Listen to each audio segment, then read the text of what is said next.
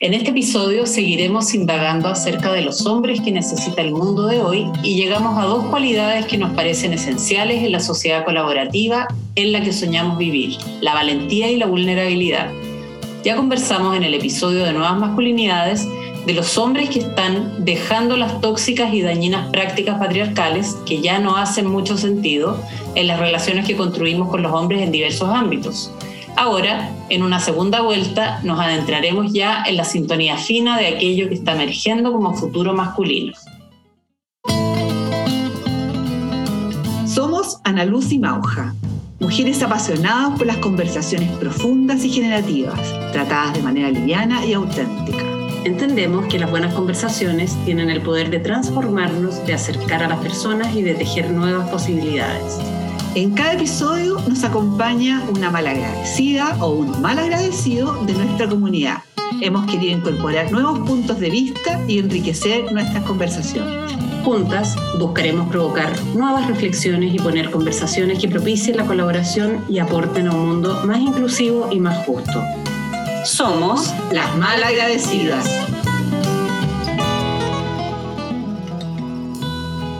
Bienvenidas y bienvenidos a un nuevo episodio de Las Malagradecidas en esta segunda temporada. Hoy conversaremos de hombres valientes y vulnerables con Adolfo Valderrama, coach, consultor, padre de cuatro con quienes se lleva Regio, pareja de Marcela, abuela, abuelo recién estrenado de Luna, fan de la filosofía estoica, curioso, intuitivo y defensor de los gerundos. Adolfo, esperamos que te haya gustado esta presentación.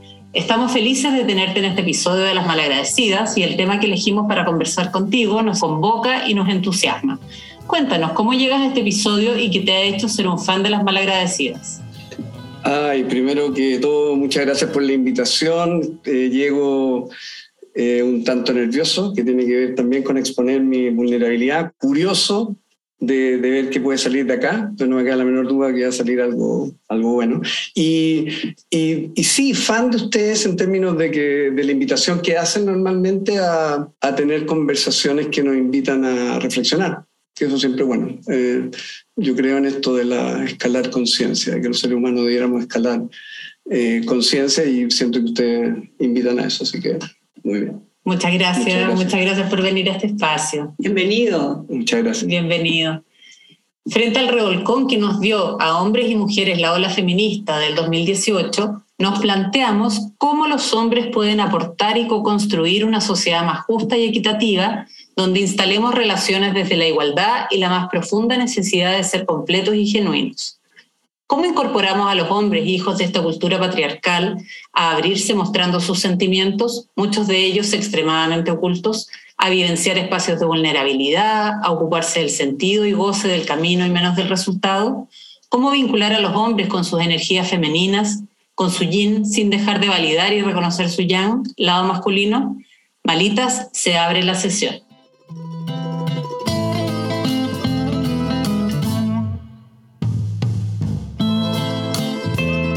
En este primer bloque los invito a conectar con quién entendemos por hombres valientes y vulnerables.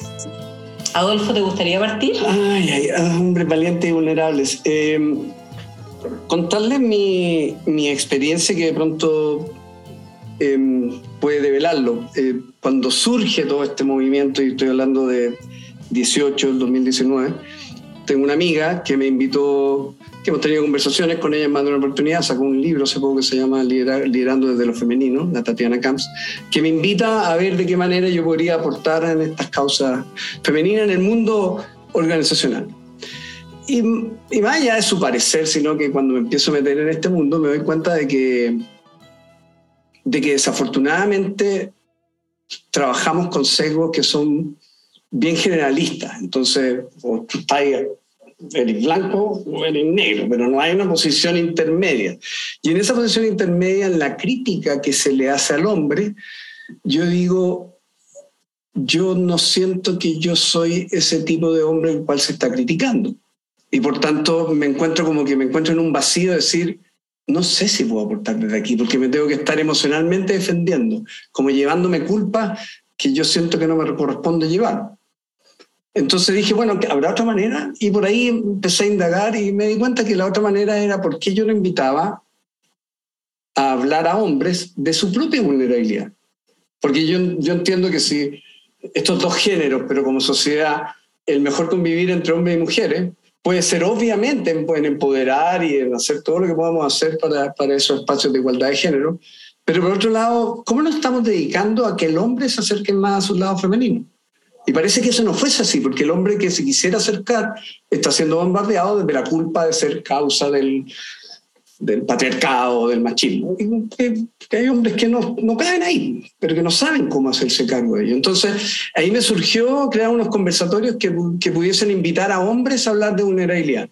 Y en, en, la búsqueda del nombre surgió esto de que, bueno, si voy a invitar a hombres a hablar de vulnerabilidad, lo primero que tiene que ocurrir es que sean valientes para querer hablar de eso. De hecho, les cuento una pequeña anécdota. Tengo una amiga, tengo una amiga que, que yo le envié la invitación para que la compartiera entre sus amigos y ella me dice, mm, Adolfo, eh, ¿sabéis que se la envié a algunos amigos y me dicen que está media mariquita tu, tu invitación?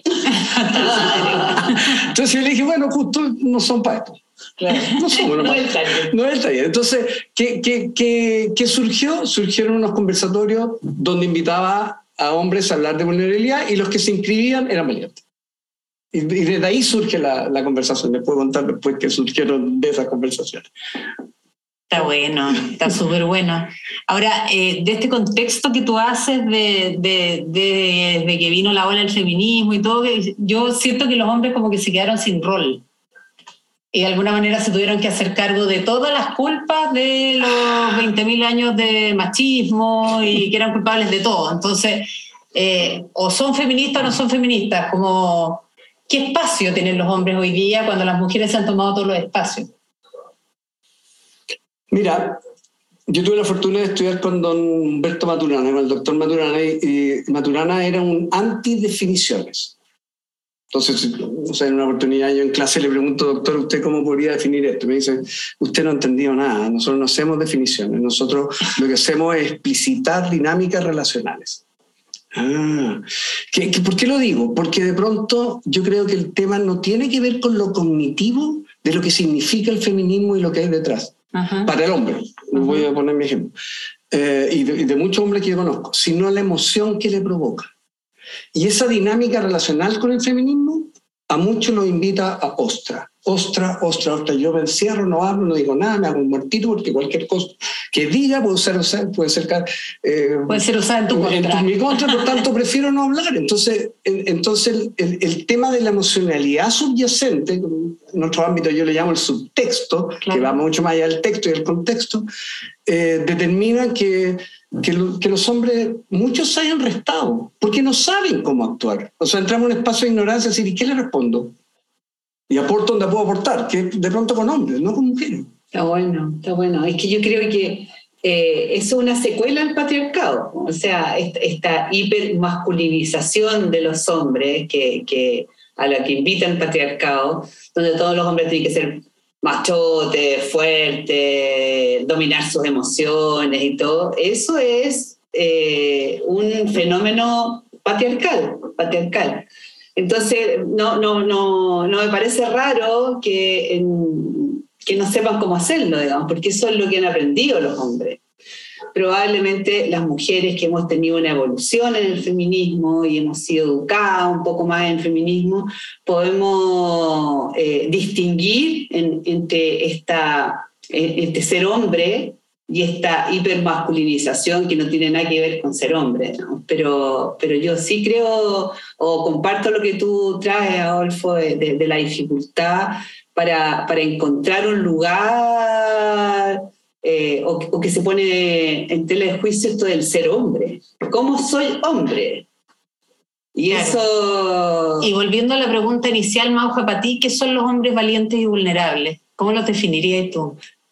Primero, quiero decir que me parece súper acertado vincular las dos cosas, porque creo que ser vulnerable requiere un nivel de valentía importante. Entonces, creo que eh, está, me parece correcto ponerlo así. ¿Y qué me, qué me evoca la vulnerabilidad de los hombres? Conexión. Primero, conexión. Poner el, el, foco en, en, su persona, en el ser, entender qué es lo que les pasa, poder hablar de eso, poder hablar de sus emociones, de sus sentimientos, eh, y no sentir que con eso son menos hombres. Entender que es parte de su humanidad. Y creo que como no hay una práctica, como hay una tradición de no hacerlo, es muy difícil. Entonces se necesita grandes dosis de coraje o, de valentía para poder eh, mostrarse tal cual son. Que es algo que las mujeres hemos hecho, creo que con más facilidad. Porque a las mujeres se nos ha enseñado a conectar con, lo, con el mundo emocional y hablar de lo que nos pasa, a los hombres a ocultar lo que les pasa. Así como que las emociones no, se, no son parte de la constitución de lo, de lo masculino. Mira, yo, yo siento que eso depende de los ámbitos en que nos movemos.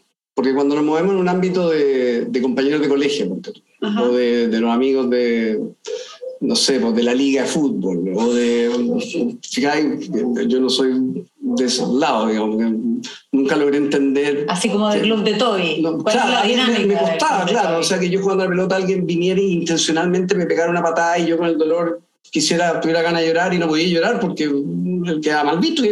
pero no podía entender que el tipo viniera y me iba a matar. Pero bueno, entonces, ¿qué pasa? En esos círculos, en esos círculos sobre todo que están develados muy gráficamente alrededor de una parrilla. Claro. No estamos hablando como de tres cosas, de fútbol, de, de auto, de mujeres, digamos, en la simplificación, porque obviamente...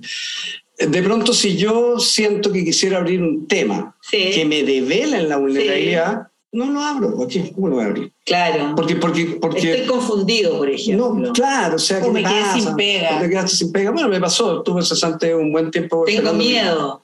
Claro, o sea, no, como que no son conversaciones que se, que se pudieran dar. Sin embargo, lo que aprendí de estos conversatorios fue re interesante, que los, los hombres hablan de vulnerabilidad con mucha mayor facilidad con hombres que no conocen. Mire. O sea, yo les cuento el contexto de lo que hicimos. Mesa cheese and wine, de 7 de la tarde a 9 de la noche, que siempre estábamos hasta las 11, y poníamos una mecánica de conversatorio donde hombres se ponían, que fueron cinco jornadas, donde hombres se ponían a hablar con otros hombres de sus dolores sin tener idea de quién tenga al frente, pero el contexto permitía que se develara eso. Yo, yo, le pregunté más de una oportunidad, ¿ustedes son capaces de decir lo mismo a sus amigos? No. Y uno cerró el primer día y dice, yo nunca imaginé que iba a terminar diciéndole esto a, a hombres que estábamos entre los 40 y los 50 o pasar los 50, que no conocía hace dos horas atrás. Eh, por tanto, esta, esta invitación a develar esa vulnerabilidad debe ir acompañada de un contexto, porque no se da en cualquier lado, no, no se da en un taller, si, si está tu compañera al lado de oficina. Y de pronto está incluso puede, puede ser difícil que se den un coaching, porque tú me estás diciendo coaching, pero alguien te contrató a ti para hacerme coaching, entonces a mí también tengo mi recelo de qué te cuento. y aparecen, aparecen otros hombres, aparecen otras personas y, que son mucho más atractivas que el personaje de... Absolutamente. El que me da más lejos, el que la tiene más grande, absolutamente, el, auto, el último auto, es como... Eh, eh, pero la pregunta ahí sería, eh, la pregunta ahí sería, ¿cuál es, la conversación que yo puedo tener aquí o no? Claro. Y si no la puedo tener, me guardo. A la pregunta es ¿dónde la tengo? Ese es el gran problema. ¿Dónde tenemos esas conversaciones si, si en los grupos que yo normalmente habito no puedo tenerla o no quiero, no deseo tenerla por cuidar? Pero, pero en, la misma línea creo que podemos avanzar podemos avanzar a que en otros espacios las personas o los hombres puedan develarse y puedan mostrarse. Yo he tenido la experiencia en los últimos años de acompañar a un grupo de, gerentes y dueños de empresa eh, y, y han logrado generar conversaciones de una profundidad impactante, impactante. Y nos juntamos hace, hace como un mes eh, a almorzar y en dos minutos no nos veíamos, toda la pandemia no nos habíamos visto. Y en dos minutos ya estaban en la profunda, y conectados, y vulnerables, y hablando de su experiencia, de sus dolores. Y de repente alguien mostró el fenómeno, dijo, uy, pero nosotros, ¿cómo, por qué, por qué nos pasa esto en este grupo y no nos pasa eh, en otro espacio? Y yo creo que es porque aprendieron a hacerlo. O sea, yo creo que el, eh, la materia prima está Claro, hay que generar las prácticas y los contextos de confianza. Buenos contextos y la práctica. Pero siendo coaches los tres y moviendo en el ámbito organizacional, lo más probable que, eh, que tú, por un lado, eh, generaste un espacio seguro que pudo ser alimentado por ellos, que sustenta esa conversación. Sí, no, porque, porque, porque, si en un grupo de 10 hay dos que no se compran el espacio seguro, de pronto la conversación no se da. Entonces, tiene que haber un mood alineado. De todas maneras. Tiene que haber una sincronía emocional para que se pueda dar. De lo contrario, creo yo que. Sí, claro que sí. De eso vamos a conversar más adelante. ¿ah? Vamos cerrando ya entonces este primer bloque y les dejamos la pregunta de quién entienden por hombres valientes y vulnerables.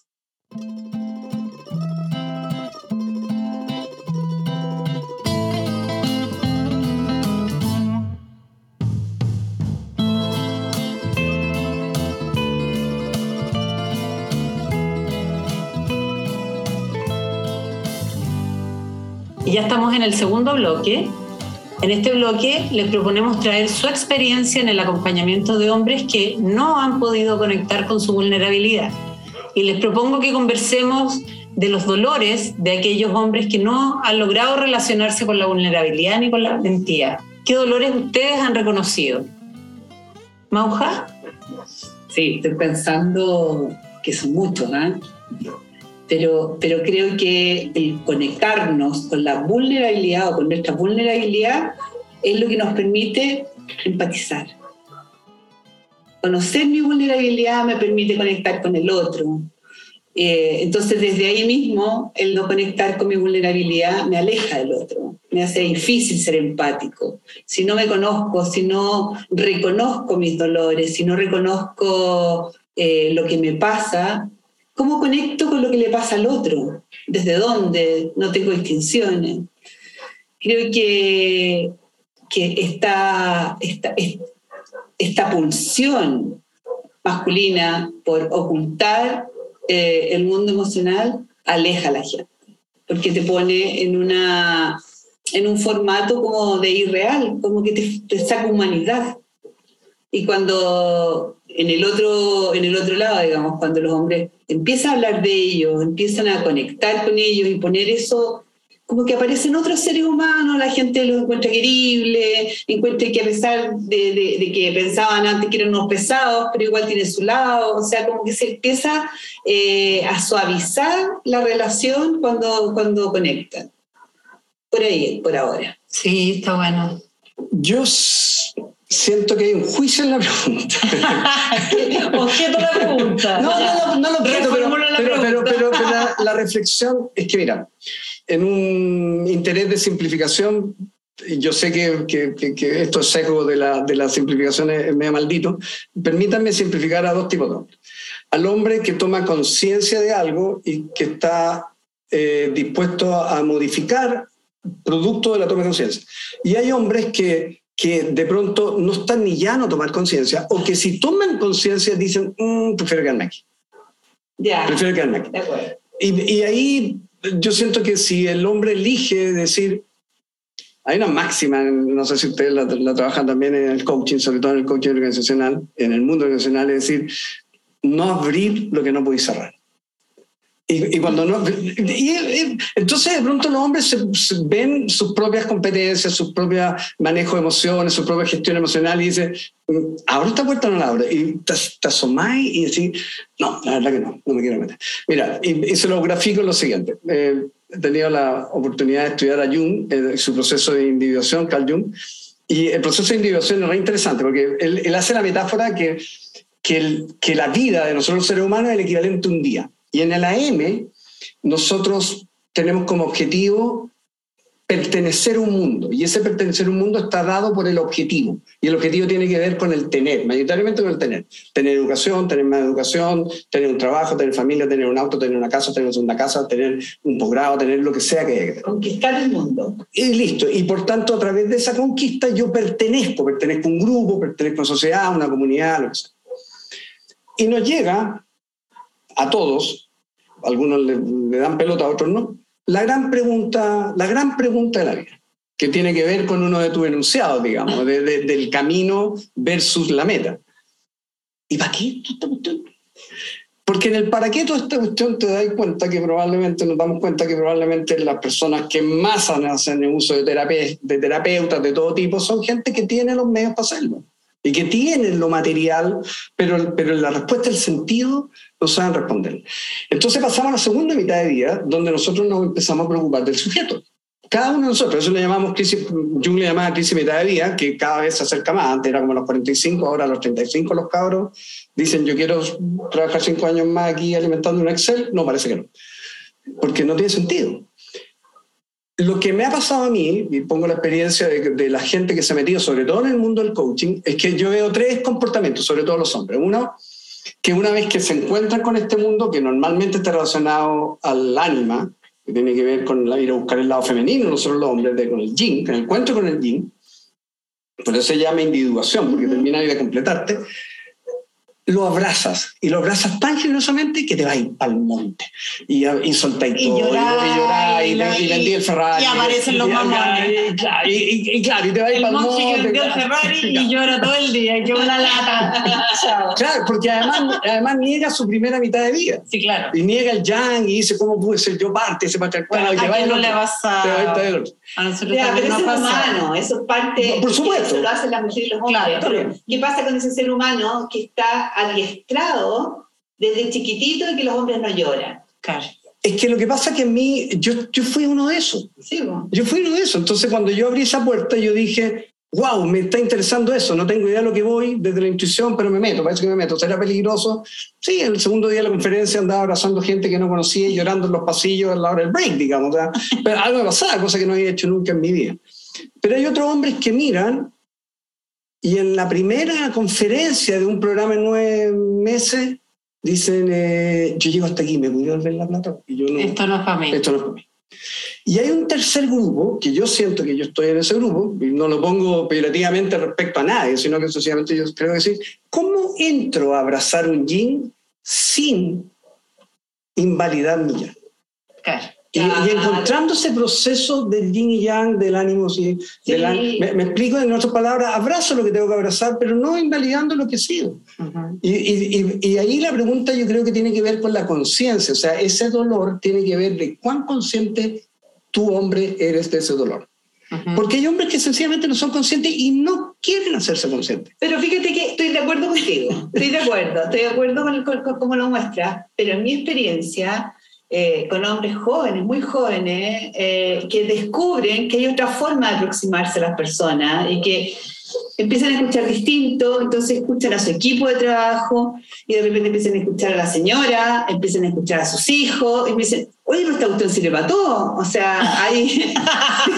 qué, buena, qué buena receta. Una sorpresa, una sorpresa porque empiezan a cambiar sus relaciones, y no pierden poder, porque sí, yo creo que el tema eh, y el gran miedo eh, de muchos hombres es que si, si se conectan con su vulnerabilidad o con su lado más femenino, pierden poder personal. Pero cuando, cuando descubren que pueden sostener su poder y además eh, administrar los vínculos de una manera diferente, empiezan como, como dices tú, como, mm, qué interesante esto. O sea, yo creo que la, la, la, posibilidad que va a crecer ahí es muchísimo. O sea, te puedo apoyar, te puedo escuchar, pero me tenés que cumplir igual la meta. Total. Sí, o sea, total. Y además que es muy aliviador de velarse como un hombre valiente y vulnerable. A mí me pasó también que en mi primera parte de vida, como en el ejercicio corporativo, profesional, también me masculinicé y fui negando como lo femenino.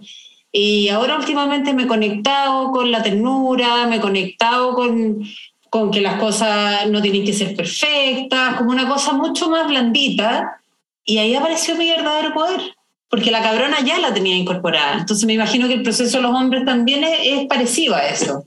yo, como que no se pierde el diseño fábrica. no, no se pierde. Y yo creo que podríamos asociar esto de la vulnerabilidad con ser genuina.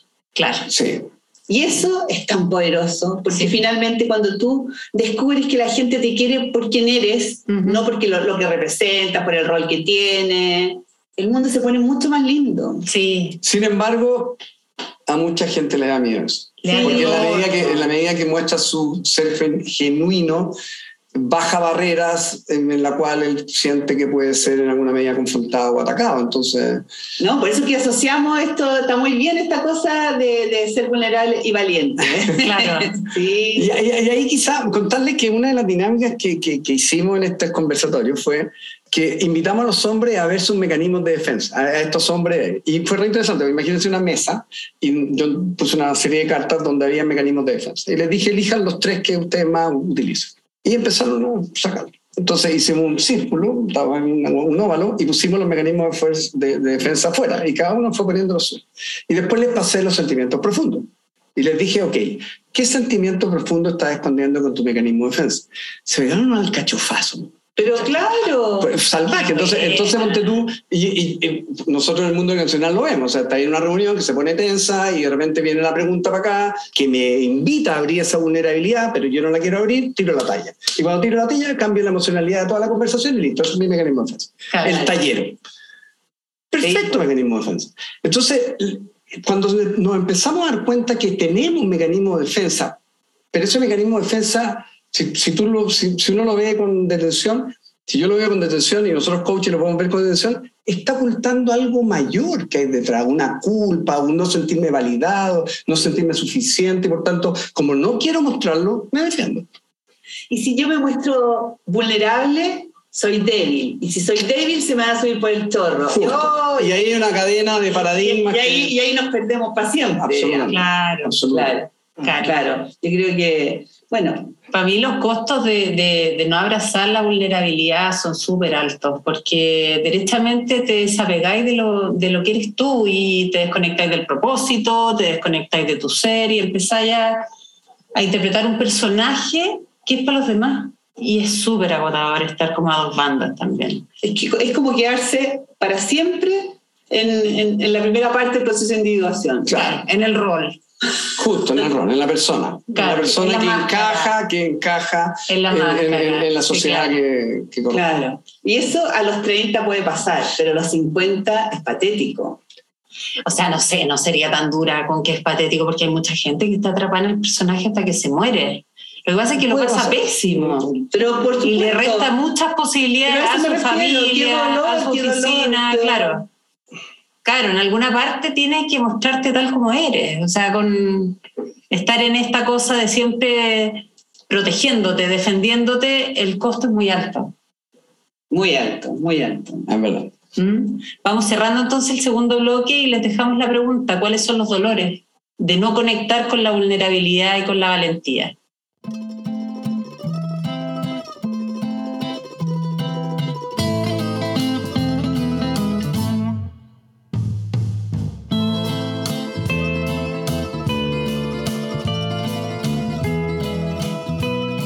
Y ya llegamos al tercer bloque. En este tercer bloque, como siempre, intentamos agregar valor a los contenidos, compartiendo nuestras experiencias de manera que podamos generar un aporte a la comunidad que nos sigue. La conversación que les propongo es cómo podemos acompañar a los hombres a conectar con su valentía y vulnerabilidad, qué creencias debemos abandonar y qué aprendizajes incorporar para el diseño de estos hombres valientes y vulnerables que el mundo necesita. Adolfo. El otro día hablaba con, un coach de, una tendencia que se llaman los neogeneralistas. Y, y, son individuos que agarran como distintas disciplinas y en vez de ser especialistas, como que saben de todo un poco y lo aplican y aplican de una manera. Yo, yo en buen chileno le pondría una categorización así como un gaffiter emocional, como que raro. Como maestro Entonces, ¿qué, por, qué, ¿por qué digo esta introducción? Porque a mí me surge que cuando empiezo a hablar de, esta, de este tema de la masculinidad y de la vulnerabilidad, lo relaciono con el mundo del estoicismo y en particular de hacer la, la, la, la dinámica estoica de la dicotomía del control. ¿Qué depende de mí y qué no depende de mí? Y, de pronto yo siento que, la conversación que estamos teniendo como sociedad respecto al tema del feminismo y el machismo y el, y el patriarcado, el paternalismo y todo esto, son conversaciones son súper macros, de las cuales no nos podemos hacer cargo como personas naturales. Obviamente, si me metiera en un ministerio de algo o alguna, crear una comunidad, de pronto puedo tener un nivel de, impacto mayor. Sin embargo, yo en particular me he dado cuenta de decir, ¿qué puedo hacer yo en mi espacio, en mi espacio de mi relación con mi pareja, con mis hijos, con mis socios, con, mis clientes, con mis amistades? Y, la invitación de, mi parte sería preguntarme, dado esta problemática que tenemos, de este, este, todo este fenómeno que estamos viviendo eh, actualmente, la pregunta es, ¿qué puedo hacer? ¿Y qué puedo hacer en el ámbito inmediato? Porque yo no puedo ir a cambiar la cultura, la cultura patriarcal que tenemos. No la puedo cambiar. ¿Cómo la puedo cambiar? Con el granito de arena de que yo puedo ser un mejor papá, que puedo ser una mejor pareja, que puedo ser un mejor líder, si soy, si soy líder. Y, y, y, yo siento desafortunadamente que cuando entramos en los constructos sociales, culturales de todas estas palabras que son súper poderosas de la manera que esta sociedad ha vivido, de pronto me llega la sensación de como que esa sensación rara como que se tiene que pedir culpa por una historia que no es mía. O sea, como que tengo que pedir culpa de ser hombre. Porque, porque el patriarcado ha hecho todo. Ya, pero padre, yo no fui ese. Es que somos hijos e hijas del patriarcado. También, ambas cosas, pero, pero obviamente. El patriarcado puede ser muy funcional para los dos géneros y para todos los que existan. O sea, a las mujeres se nos ha puesto el rol de víctima y de princesa para ser rescatadas, y si nos quedamos en ese rol. También, obviamente también aportan. Podemos aportar mucho, lo que pasa es que es muy, muy penca el rol, es como quedarse de actriz secundaria en una cuestión que es la historia de otro. Entonces, yo creo que se puede hacer mucho en lo micro, fíjate. Yo, también. Sí, en, lo micro. Sí, hay, lo micro, hay, hay micromachismos que están súper enquistados. O sea, la talla del almuerzo, la talla de la oficina, el regalar la muñeca inflable, ¿cachai? Decir que no. es como.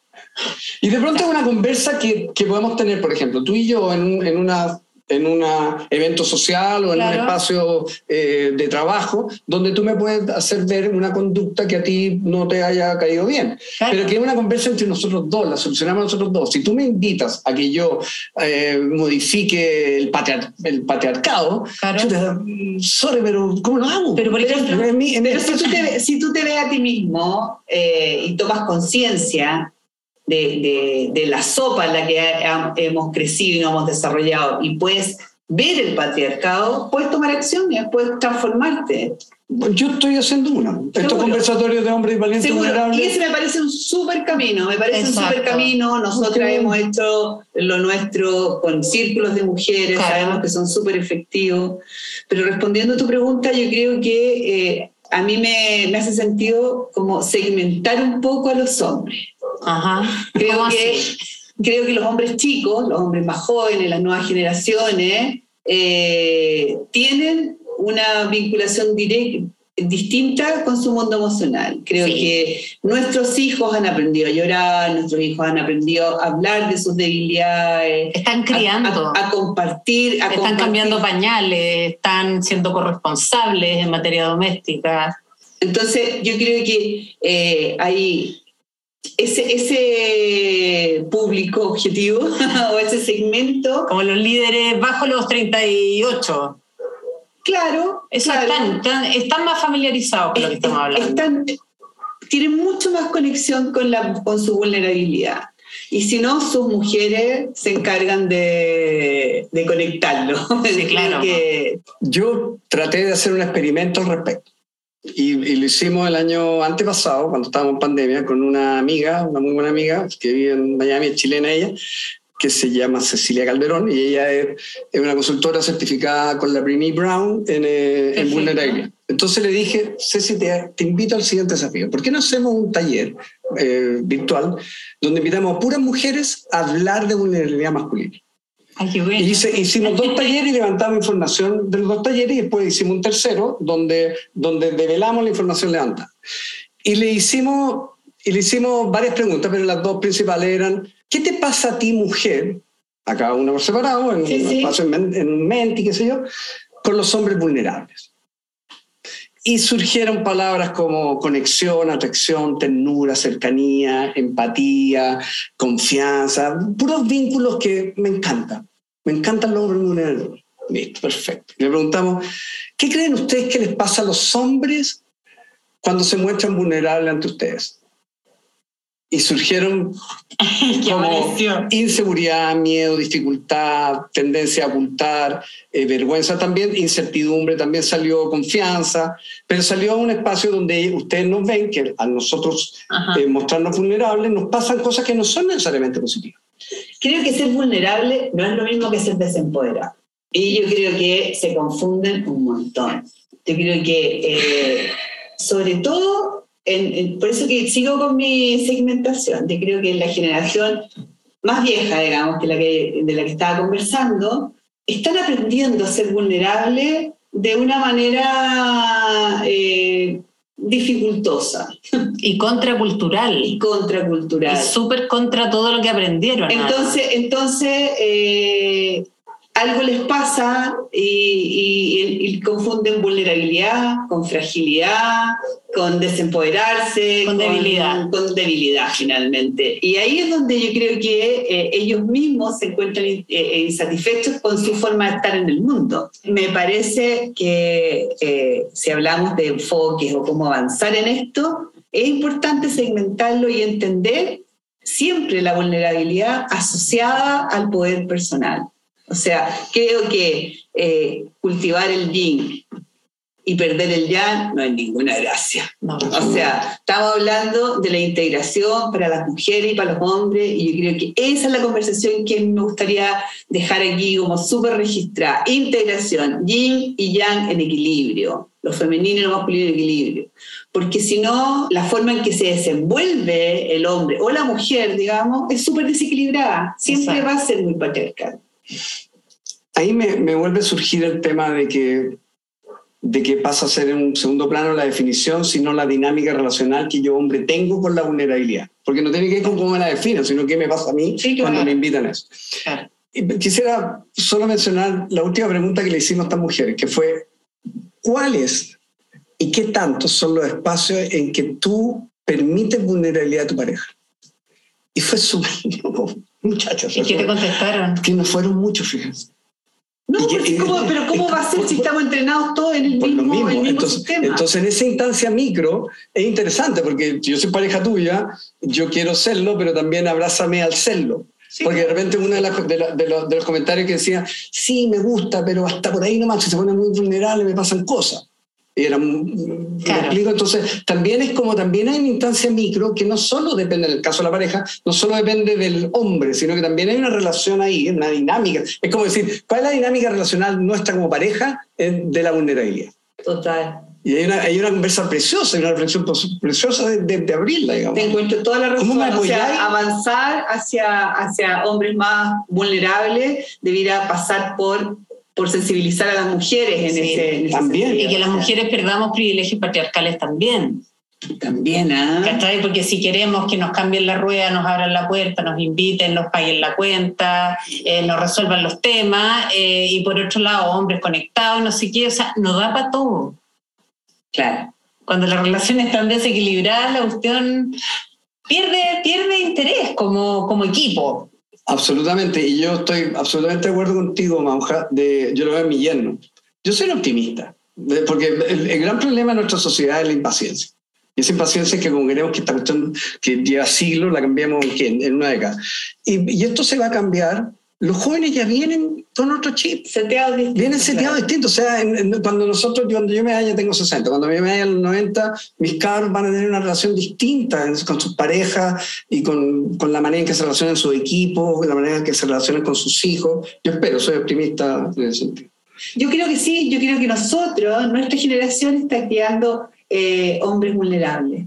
Sí, está permitiendo eso y está dando cuenta de los beneficios de la vulnerabilidad también que es un superpoder sea, yo creo que es un superpoder, es como la fuente de poder, la vulnerabilidad. Y te conecta con, con, lo genuino, como decía la mauja, te conecta con tu verdadero ser. Finalmente somos todos seres humanos que estamos buscando un espacio de, de amor, de crecimiento, aunque suene súper new age y súper hippie. No, pero es que en realidad, si lo pensáis, eh, es muy práctico si no me muestro genuino, nunca voy a saber si me están queriendo de verdad. Claro, si me quieren por lo que soy o por lo que tengo o por lo que Imagínate, represento. entonces necesito traspasar eso, necesito saber, y es, yo creo que esa es la, la- la- la gran luz que tiene la vulnerabilidad, Claro. y que cuando la atravieso y puedo ser genuino, estoy seguro que lo que tengo es de verdad.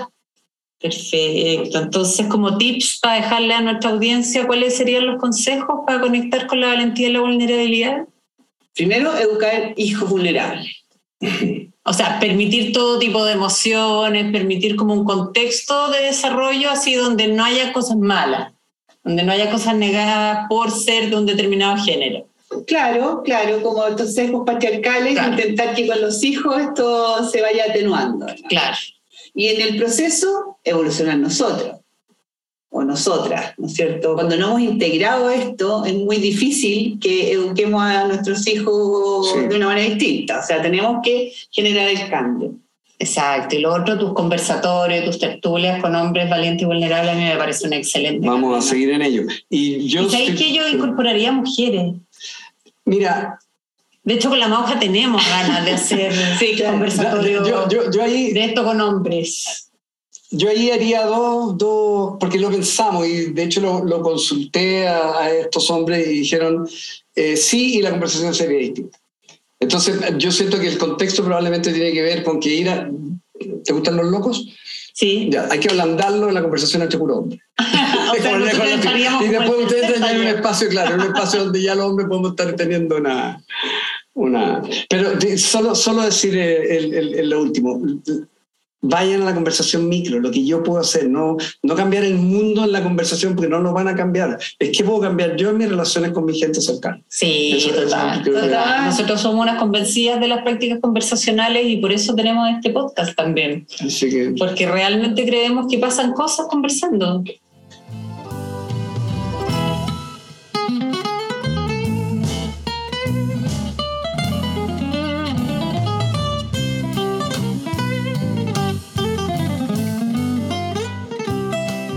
Y vamos a la cuarta ronda. Estamos convencidas de que las conversaciones transforman y abren nuevas posibilidades, y para nosotros y también para quienes nos escuchan. Y en, este, en esta parte del episodio, entonces, la pregunta es, ¿qué les regaló el episodio de hoy? a mí me regaló el reencanto de que tengo que seguir en esto, que lo tenía medio botado. Así que tengo, voy a, voy a, me metí en el mundo estoicismo, voy a, voy a retomar el tema de, de, de volver a hablar, de, de juntar a hombres a hablar de una línea. Es un espacio, muchachos, les cuento, es un espacio precioso, la verdad es que es precioso. Es como una, una amiga uruguaya me decía, yo te pago porque tú lo grabes. Hoy, sí. Y obviamente lo haría, pero, pero la verdad que es un espacio inimaginable para, para las mujeres, la- las conversaciones profundas y sinceras que los hombres tienen. Así que ese, eso es lo que me regaló. Muchísimas gracias que lo voy a retomar. Qué bueno. Y también sus miradas, que también obviamente aportan. Encantado, encantado.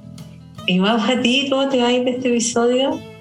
Me voy como con, con ganas de, de poner en práctica estas conversaciones que hemos tenido nosotras de hacer círculos de hombres. Oye, también me voy así, pero con, con la tremenda curiosidad de participar de tu, de tu conversatorio Hagamos, diseñemos algo. y además de, de- de entrar derechamente a la acción, así como, sí, empezar a hacer conversaciones porque creo que son tan aliviadoras además. Y, y también Y fíjate que nosotras tantas hemos tenido posibilidades. la experiencia de acompañar círculos de mujeres por años. Y, y las mujeres muchas veces llegan a los círculos de mujeres súper desconectadas. O sea, también Sí. hay una dinámica y hay Sí, un claro. proceso Sí. que, que, que es súper adaptativo. Y yo creo que el mundo está evolucionando a- a- hacia lo femenino. Entonces, trabajar con los hombres creo que es apalancar la evolución. Sí, totalmente. Sí, muy agradecido. Totalmente, muchas gracias. Bueno, y vamos cerrando ya, se nos pasó volando.